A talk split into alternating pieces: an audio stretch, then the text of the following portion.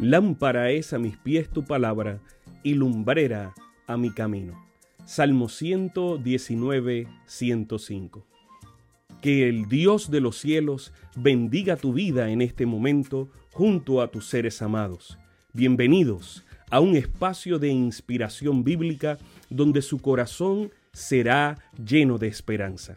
Como un regalo de la Iglesia Adventista del Séptimo Día de King, Texas, compartimos la lectura devocional para adultos correspondiente a este bendecido día.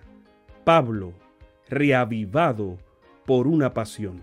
Autor, Pastor Bruno Razo. Que Dios te colme de misericordias en este preciso instante. Oremos. Amante Padre, que en este momento tu palabra trascienda al corazón de quien la escucha, sea sembrada y dé fruto para la vida eterna. En el nombre de Jesús. Amén.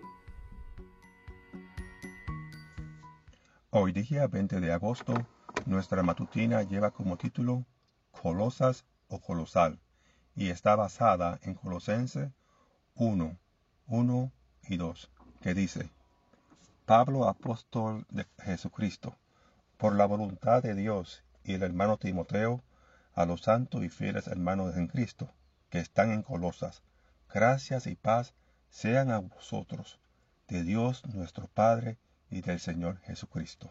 Pablo se consideraba el padre espiritual de los cristianos de Colosas. En general, en esta carta, Pablo refuta el legalismo judaizante pero enfrenta también ciertos elementos paganos que buscaban degradar o eclipsar el ministerio de Cristo.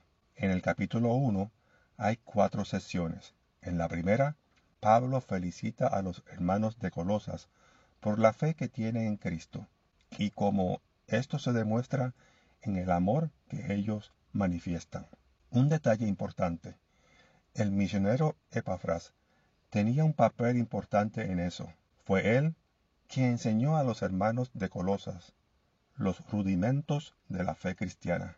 En la segunda sesión del capítulo, Pablo ora por los hermanos para que sean fortalecidos en Cristo. En la tercera sesión, Pablo exalta la divinidad de Cristo. Él es plenamente Dios. Nos redimió, nos reconcilió con Dios y es la cabeza de la iglesia. En la cuarta sesión, Pablo recuerda que es ministro instituido por Dios, y su papel es colaborar a fin de que los hermanos sean presentados maduros ante el Padre.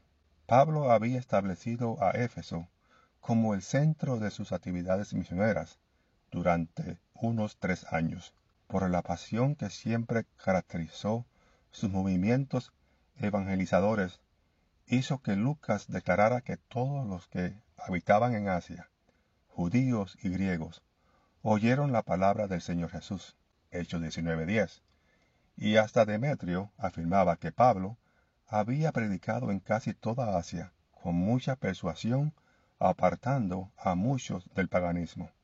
Hechos 19:26. Se cree que dos colosenses alcanzados por el Evangelio en Éfeso, Epafras y Filemón, llevaron el mensaje a Colosas. Por lo tanto, aunque Pablo pudo no ser el fundador de la iglesia de los Colosas, fue en sentido muy real su padre. Colosas había sido una ciudad colosal, extremadamente grande y extraordinaria en el pasado.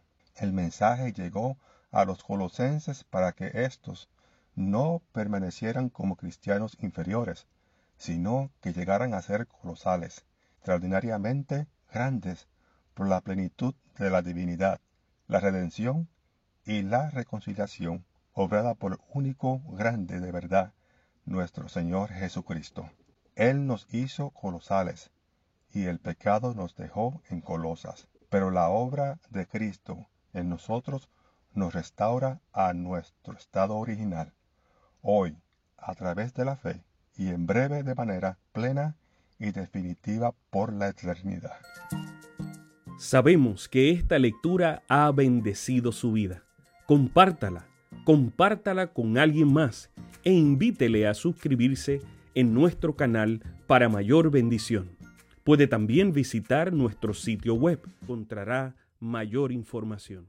Que el Señor de los cielos te dé esperanza para este día y sus ángeles le acompañen.